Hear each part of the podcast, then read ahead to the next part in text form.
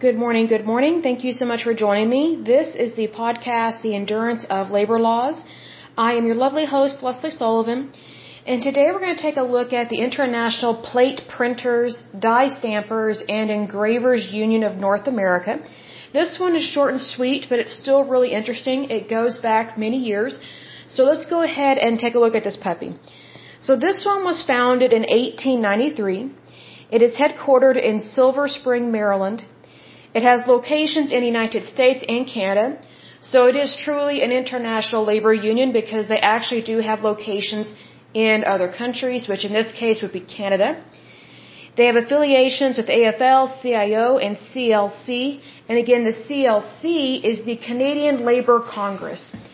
So eventually when we are done covering all of the labor unions within the United States, we will cover the labor unions in other countries, which would include Canada and predominantly Europe. There are so many labor unions within the United Kingdom, which is very interesting because they are not a huge country. They are not a huge labor force, but they have way more unions than the United States, which is really interesting to me.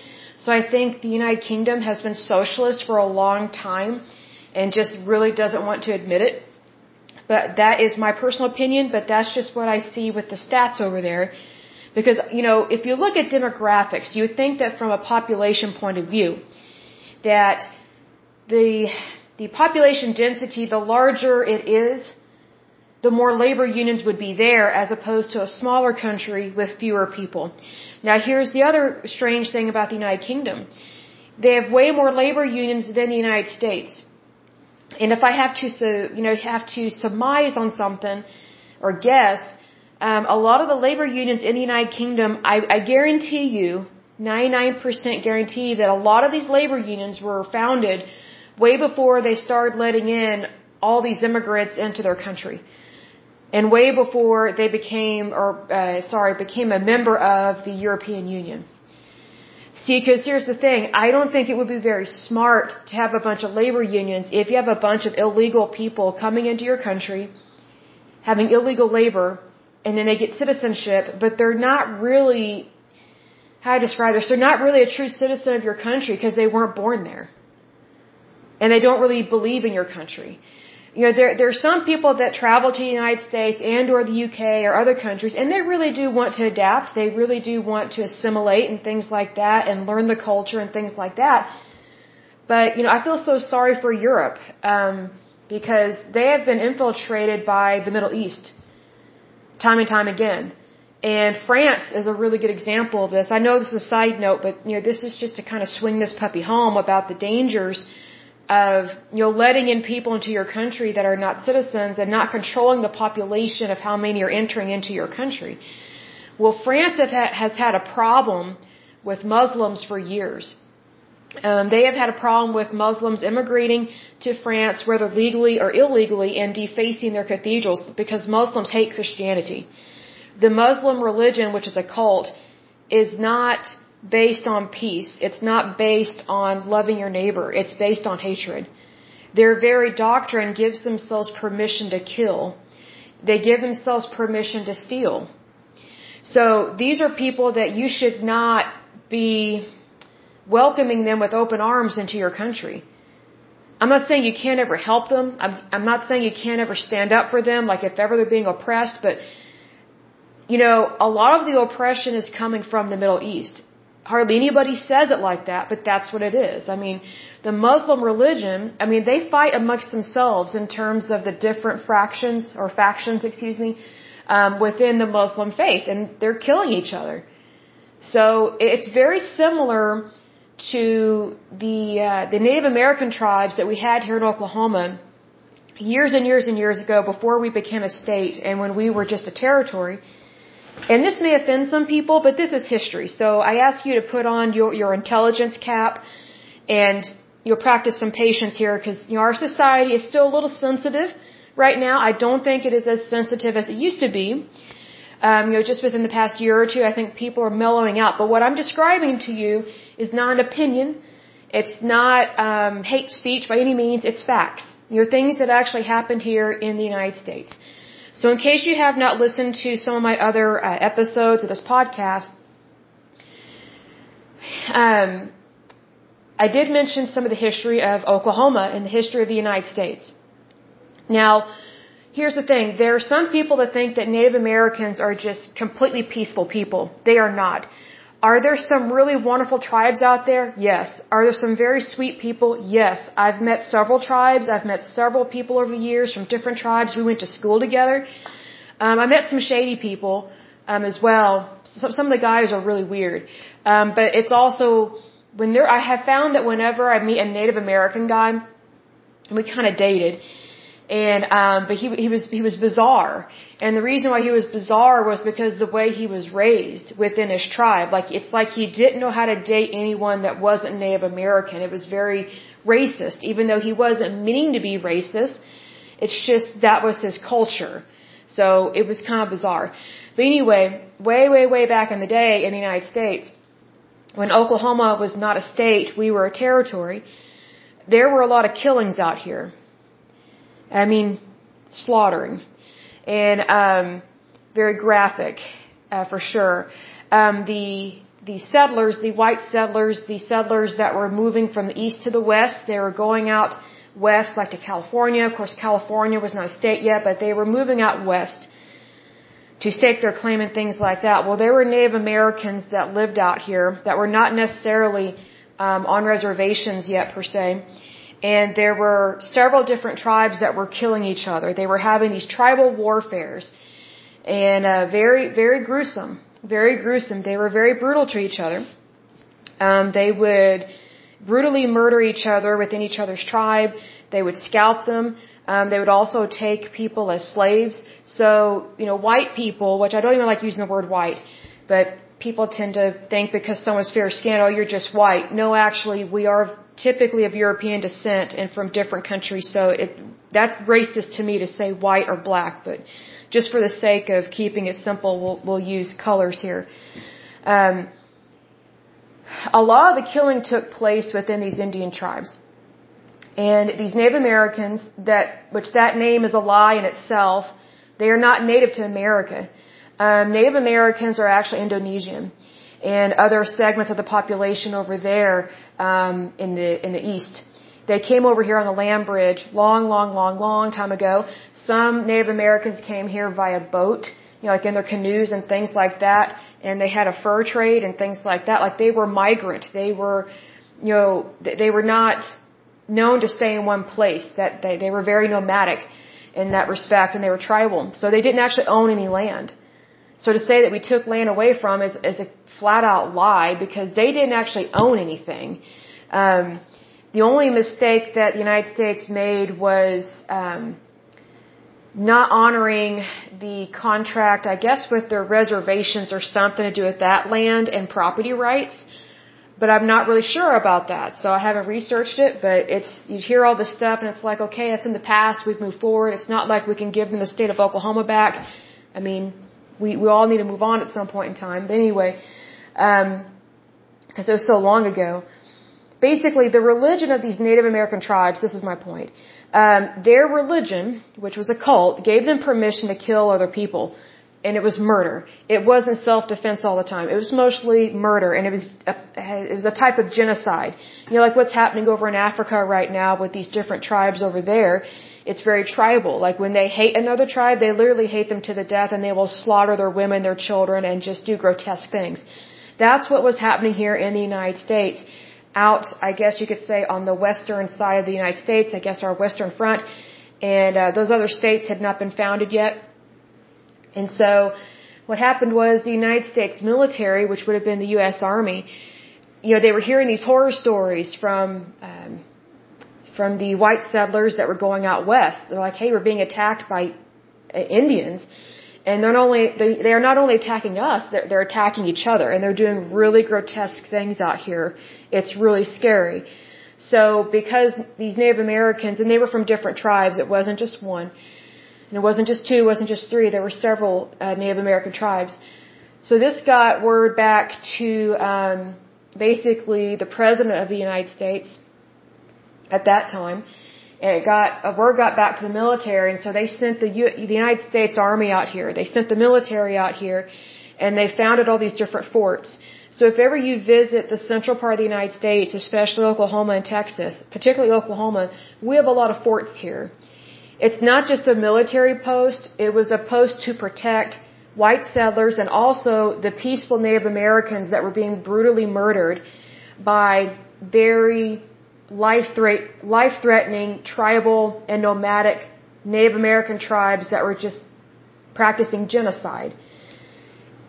That same tribal killer mentality, like giving himself permission to kill, is exactly what Muslims do. Not all of them, but the majority of them. Like that, that's it's in their it's in their doctrine. It's in their theology. Like they give when some whenever someone gives themselves permission to commit a certain type of behavior, to tell them that they're wrong is to tell them their religion is wrong. Which is why the Muslim faith, which it's not a faith, it's a cult, it's very much a problem in the Middle East because whenever you call them out on their religion or if ever their own people want to say, hey, we shouldn't be treating other people like this, guess what? Because they practice a theocracy, it's considered a death sentence to question the religion.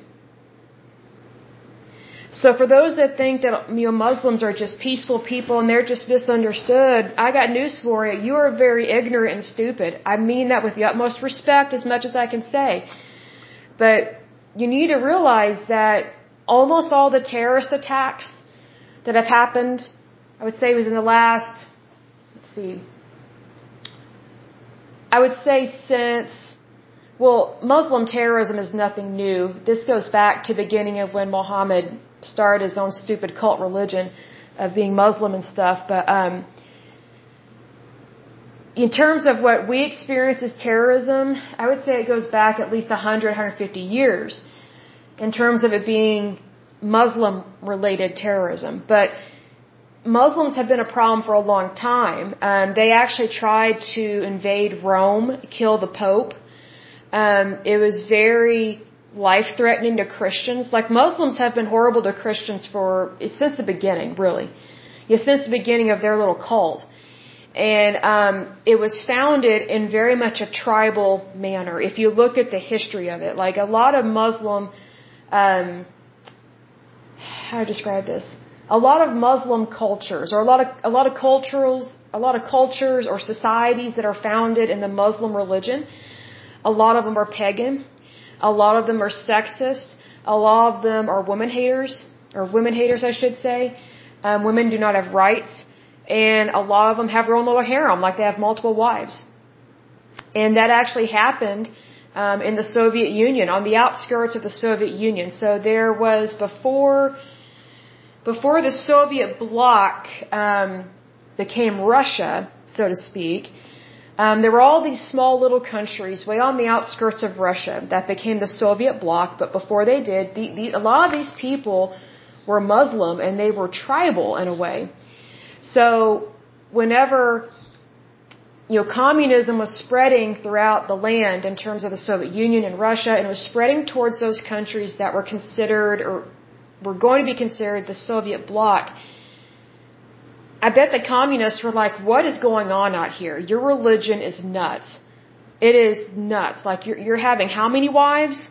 And you're doing what to people? Like that's really what it was. So, you know, it was, in terms of what they were experiencing over there, it's like they were living in the sticks and it was just being run by a mullah, like a religious leader, within these individual villages, and it was really horrible. So, unless you know that history, you're going to think what I'm saying is crazy, but it's crazy that kind of stuff ever happened on this planet. Because I think it's grotesque what has been happening within the Muslim religion or cult. Um, but here's the thing. You know, Europe has been very stupid to allow Muslims and large amounts of Muslims into their country. Germany has really suffered that. France has really suffered from that.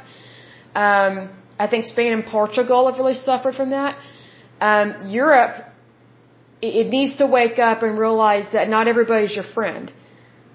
You know, you, you need to be careful who you associate with and who you're friends with and who you allow into your home and who you allow into your homeland because it's one of those things, it's, it's like a, it's like a bad relative. You know, once you let them move in and set up shop in your house, it's almost impossible to get rid of them, to get them to move out. You know what I mean? It's it's the exact same thing.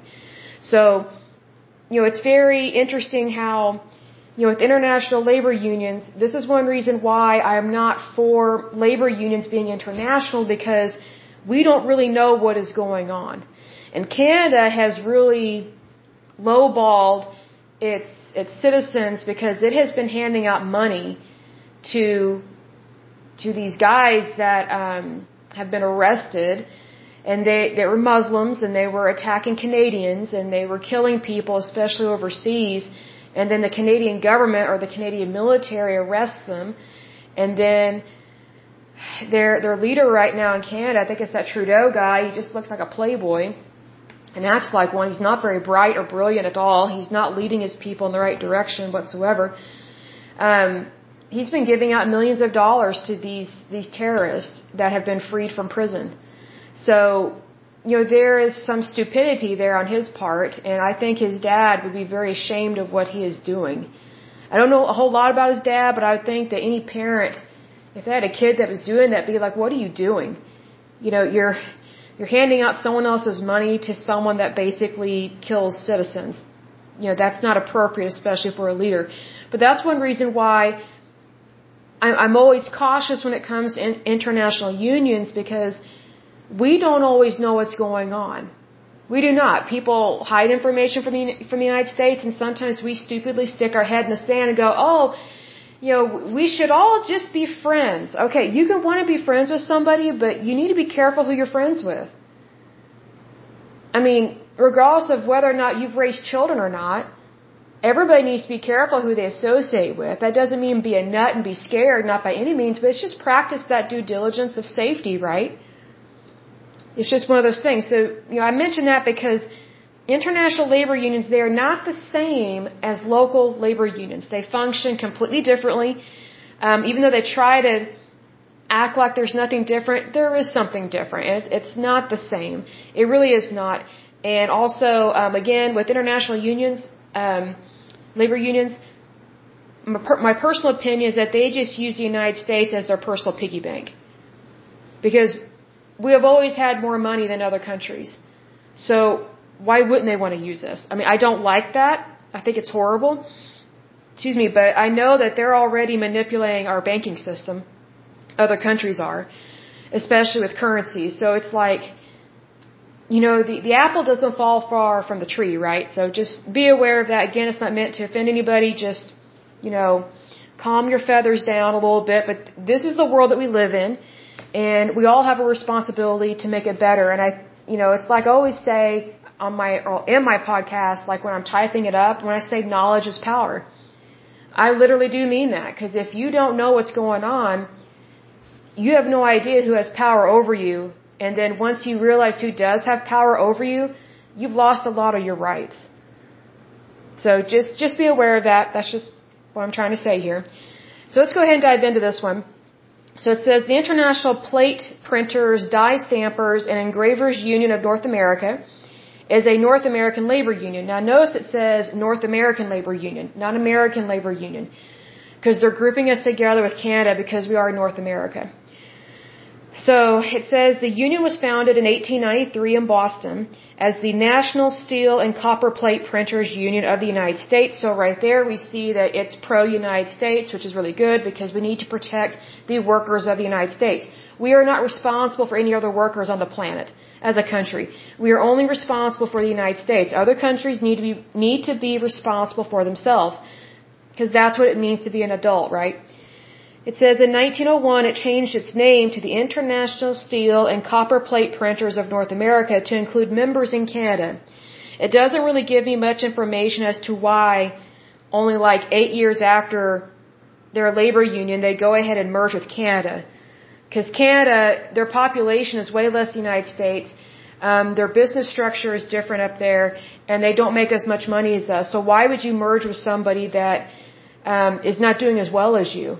You know what I mean? Like, it would be like having a business partner. You know, let's say you have all the money, but your business partner, um, you know, just got out of prison, or the person that you're going to be doing business with, or you think you might be going to, into business with, is someone that was just released from prison for embezzlement. You know what I mean? Like you don't do business with people like that. Like you need to do business with people um, that are either just like you or have the same goals. Um, that that are not tainted with lack of funds, lack of employment, and, and issues like that. That that concerns me. It says it became the International Plate Printers and Die Stampers Union of North America in 1921. So again, it's changing its name over time.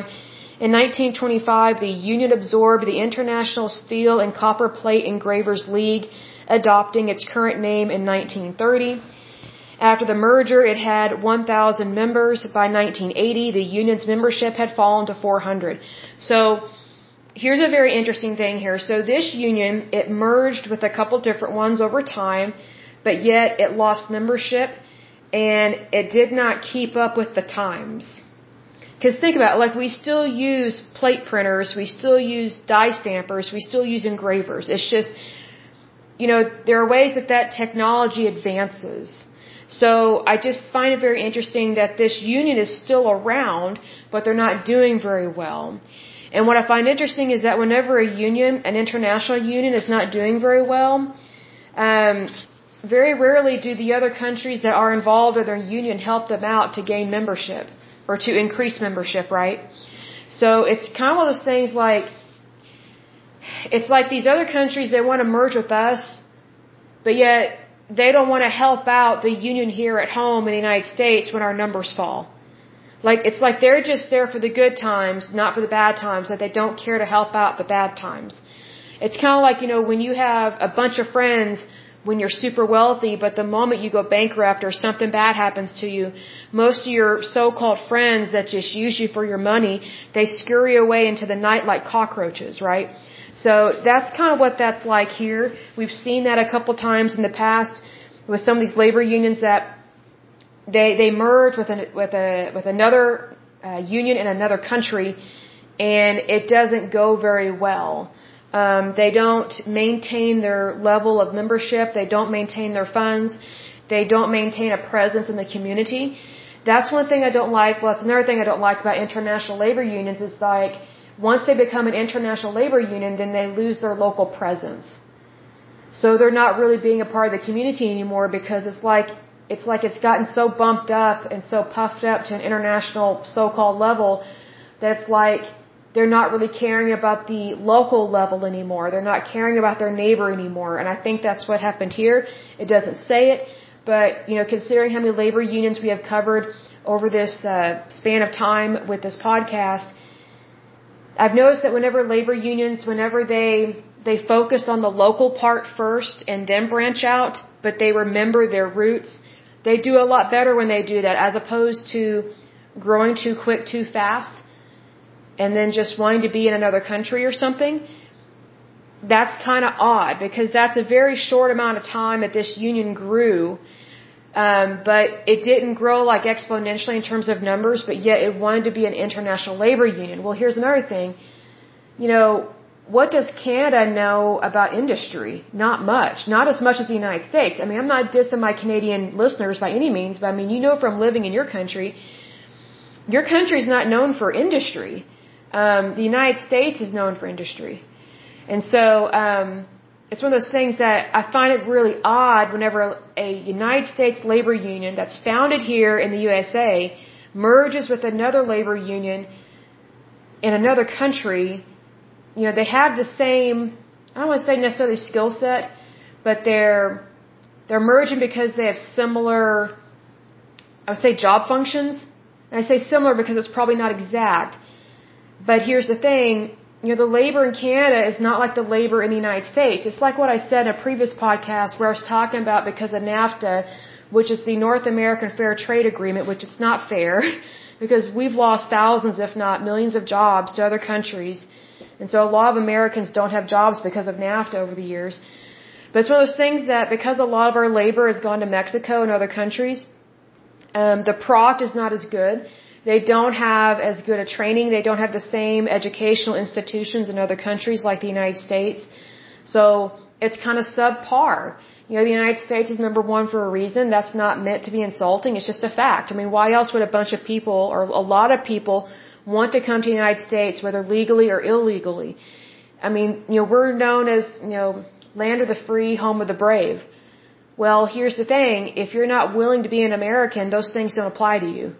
So there are a lot of people that come here to the United States. They don't care to be American.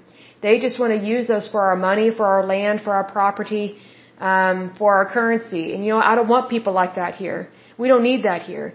Um, we need people that are good people that actually want to be American. You know, yes, you can have your heritage, your roots. I mean, I have heritage, I have roots, I have ancestors, you know, all those wonderful things. You know, they're not forgotten and they are a part of me, but, you know, I don't walk out of my house every day and so I'm French. You know, I don't, I don't walk out of the house and start talking about what I am in terms of my ancestry. Like when I walk out of the house, if someone asks me what nationality I am, I say I'm American. I was like, but if they want more detail, I'm like, well, actually, I'm I'm, I'm a mix. You know, I'm not white. I'm actually a mix of several races from over the years in times past of my ancestors. Because um, actually, I I can't remember if I said this or not, but I did do a, a 23andMe test, and I am actually French, um, British, like North Londoner, and Egyptian and Nigerian. That's my heritage. So obviously, I'm not just white. That's why I don't like that that term when talking about people.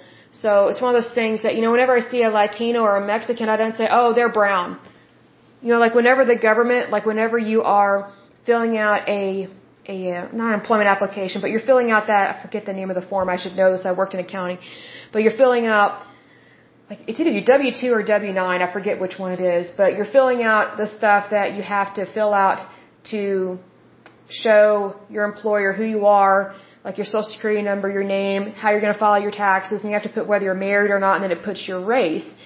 Well, what's interesting is that list, you know, um, like Eskimoan, Afri- African American, Hispanic, and it lists all these other races, but for people like me, it just says white. And I'm like, I'm not white. Like, I'm not just a color.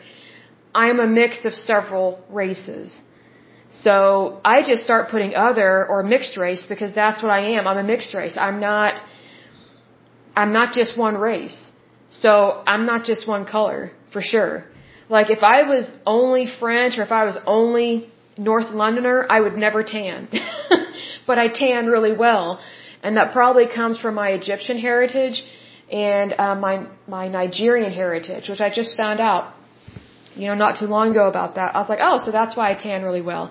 Because, you know, here's the thing, fair-skinned people, if that's all you are, are, you know, Norwegian or Danish, those people don't tan, they burn, burn horribly.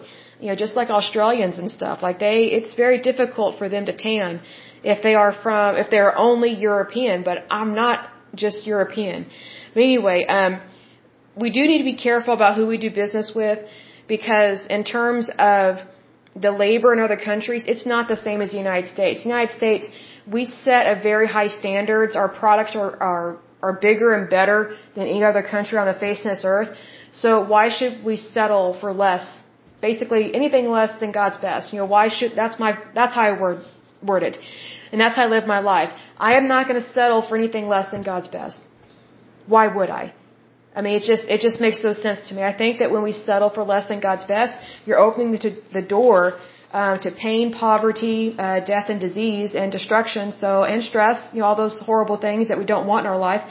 Um, but I think that you know, as a country, when we stick close to God, and I don't mean this as like a theology or a theocracy because I don't believe in those, but just knowing that God loves you and understanding who you are in Christ Jesus it calms things down. It doesn't mean you're a Bible thumper. It doesn't mean that you're you're trying to convert the entire planet. Look, if if someone wants to convert to Christianity, they will. If they don't, they don't. It's on them. It's not on us. It's on them. I mean, we can spread the gospel. We can tell everyone about God's truth, about how good He is, all those wonderful things. You know, we can help get people saved. Um, in that same token, it's up to the individual person what they want. But what I've noticed is that in terms of the United States, the further we get away from God, the worse our country gets. And the more we have these weird ideologies and the, these the, these weird ways of living that are bizarre, that are not healthy for children. And if they're not healthy for children, then they're not healthy for men or women either. So, because eventually children do grow up to be men and women, and they need to be who they were born to be. Meaning if someone was born a girl, they need to stay a girl. If someone was born a boy, they need to stay a boy. Um, we've talked about this in a previous podcast where, you know, this gender reassignment stuff, if someone wants to do that as, you know, when they are, when they are an adult, that's their business. It's their body. I still don't agree with it because I think that's wrong because I think you need to be who God made you to be because you're beautiful in God's eyes. Why wouldn't you want to be who God wants you to be? He loves you. Um, but I think that if someone does want to have gender reassignment surgery, that's, that's, that is a adult decision. It is not a child's decision. And it's not the decision of another person for another person's body. That's why I don't agree with these parents, especially these stupid female parents, these stupid moms that are trying to change their sons to being daughters. That's not right. I mean, that, that's stealing their, their sexual identity. I think it's really cruel and sick. Um, I think we've got some really sick women out there that have have been so desperate for a daughter that, that they're willing to get their little boy's body mutilated. And I don't know why the court systems do not intervene because if a foster parent were to do that, they would go to jail and be in prison probably forever. But whenever a parent who actually gave birth to that child or they adopted it, it's like they can do whatever they want. Well, you know, we have to call a spade a spade here. If it's wrong for a foster parent to do that to a child's body, then it's wrong for any adult to do that to a child's body. Also, we've discussed this in a previous podcast, that, you know, a child should not be having, it should never have its sexual identity changed ever. That's their decision later in time. Especially because, you know, they haven't even hit puberty until like, you know, later in time. Right? Till like they're, you know, some girls hit puberty in grade school and then boys don't always hit puberty until like high school, and sometimes they're not fully grown. Boys are not fully grown until like their 20s, till they're in college. And then also the the frontal lobe, which is where a person's personality is, their identity, things like that. You know, a person's brain, a child's brain is not even fully developed until like age 25. So why would anyone be trying to change a child's sexual identity like that and force them to take chemicals or not chemical, what was a chemical? It's a drug, and then do horrible, just horrible, grotesque plastic surgery on these kids that they're children. They're children. I mean, it's eugenics what these people are doing to their children. So, it's one of those things that, you know, we have a lot of things that we need to focus on here in the United States before we start branching out and start trying to help other countries with their issues. We've got our own stuff here at, at the home front, right? Because I look at this way, how can we help others when we're not really helping ourselves the way that we are supposed to be? Like we're, we're not even protecting our children the way we're supposed to. Because I truly believe that every child's childhood belongs to them. It doesn't belong to me. It doesn't belong to an adult or anybody else. It belongs to that child. And so these children that are being manipulated, especially where they're chemically or with pills or infusions or with surgery or, you know, just the, the different types of indoctrination they're going through in these schools, their childhoods are basically being stolen by a really disturbed generation of people that are manipulating these children. So I think that's really cruel to do that because, you know, you know what was interesting is that when I was a little kid, I didn't have, I didn't really worry much about adults trying to indoctrinate me in terms of school. Now, religion, yeah, it was, it was crazy because I was raised in a cult, but I knew that. But whenever I go to school, I was actually kind of relieved that it was secular. Even though I didn't know what that word meant, I didn't know the word. I was just glad there wasn't, you know, extreme religion in my school. Although we did pray, you know, on our own, we could do that, but it wasn't like institutionalized prayer. You know what I mean? It wasn't like, you know, reading the Quran or having that stupid siren prayer thing that goes off how many times a day in Muslim countries, right? It gives people a headache. But I was just glad to go to a school where it was just, you're just there to learn. The teacher is not there to try and push a sexual agenda. They're not trying to manipulate you away from your parents, things like that. Like it was just, a good basic public school education and then you decide as a child what you want to do with your life. Well, a lot of these kids are not being given that opportunity whatsoever. And it's really sad because there are so many people um, that are school teachers that should not be school teachers. I, I wouldn't trust them around children. I wouldn't trust them around a pet. You know, it's just like, what are they thinking? What are they doing? Like, their mind is not right.